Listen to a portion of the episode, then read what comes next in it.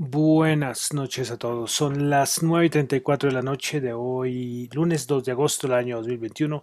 Mi nombre es John Torres y este es el resumen de las noticias económicas del día de hoy.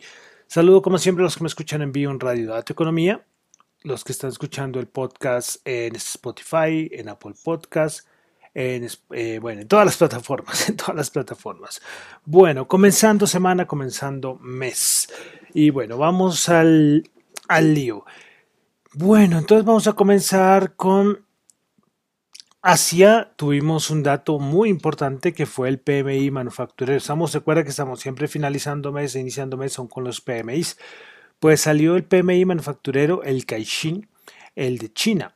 Y pues esperaban 51, el anterior 51.3 y este terminó en 50.3. Estos datos macro de China, nada que mejoran. Bueno, tuvimos también el Jiunban, el PMI de Japón, del mes de julio 53 se esperaba, perdón, la anterior había sido 52.2. Dato de inflación en Japón menos 0.1, el interanual se esperaba 0.1%. En Corea inflación 2.6%, el interanual se esperaba 2.4%. El mensual 0.2%, se esperaba el 0%. Bueno, pasamos a Europa. Muchos PMIs. PMI manufacturero en el Reino Unido 60.4.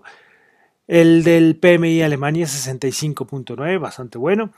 El PMI manufacturero de Francia 58. El de Italia 60.3, muy por debajo del estimado, esperaba 61.5. El de España 59, esperaba 59.5.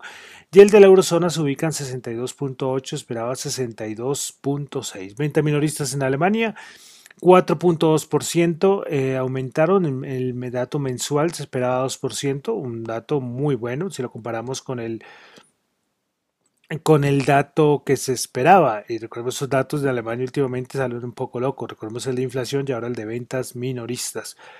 Pasamos a Estados Unidos, donde también tuvimos el dato, el tanto el ISM, recuerden, como el market. A ver qué por acá. Listo.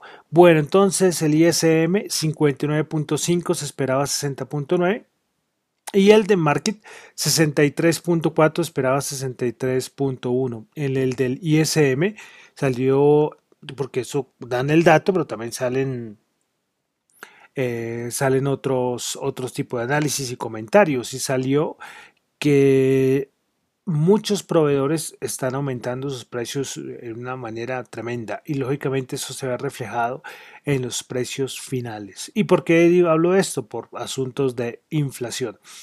Respecto también, dejando ya los PMIs, pues también tuvimos que el Bank of America sacó un comentario diciendo, abro comillas, que eh, este, el Banco Fabrica está empezando a ver el buen entorno de inflación, que el buen entorno que estaba generándose alrededor de la inflación se está convirtiendo en un mal entorno.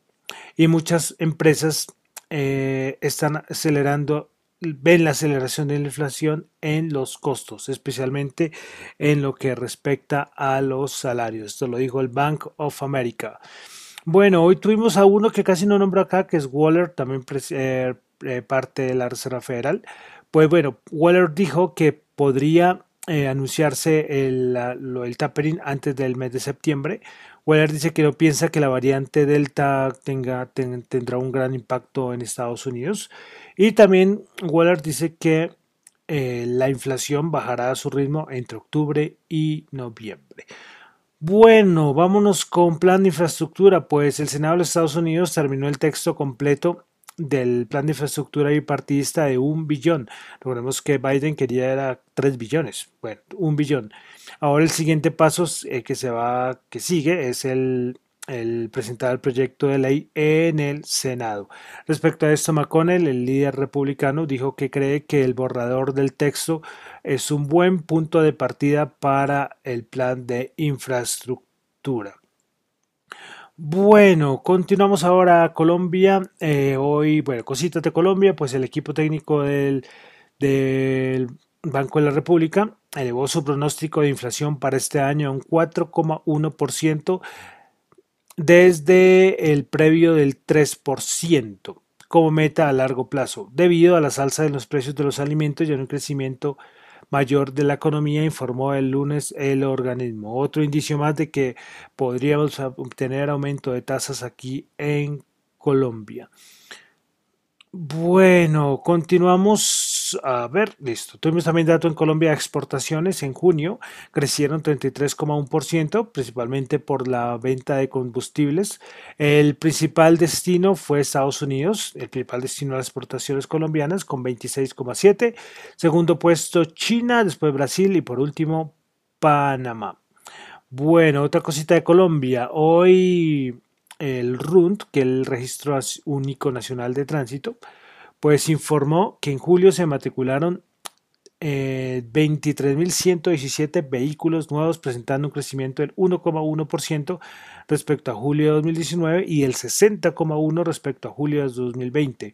En el acumulado a cierre del séptimo mes del año, es decir, de julio, el resultado registro es de 134.128 vehículos nuevos con una disminución de 3,4 respecto al 2019 pero un aumento del 50,6 respecto al mismo periodo del 2020. Entonces, aumentado la venta de vehículos.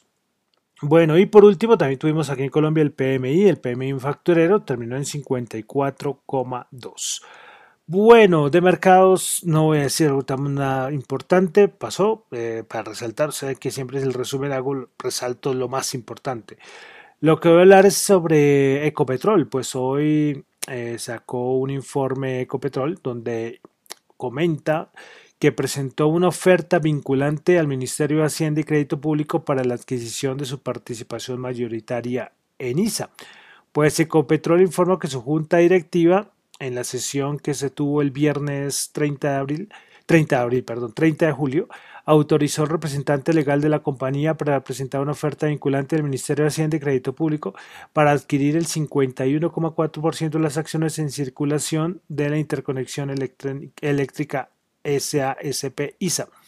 Dicha oferta se presentó el mismo viernes dentro de en términos aprobados por la Junta Directiva.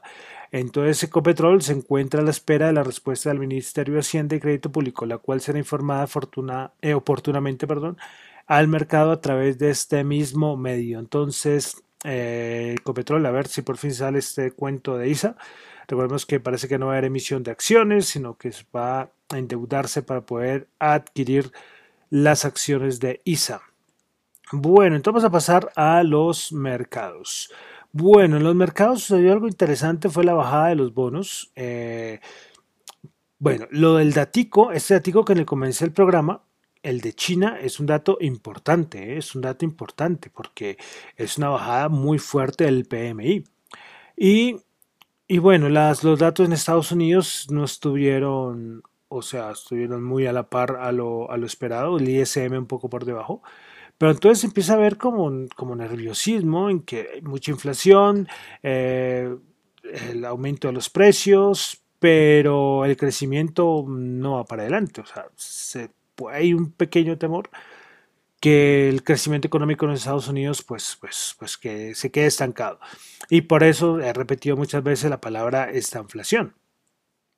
Entonces, a este miedo ante el crecimiento económico, lo que hacen es comprar bonos.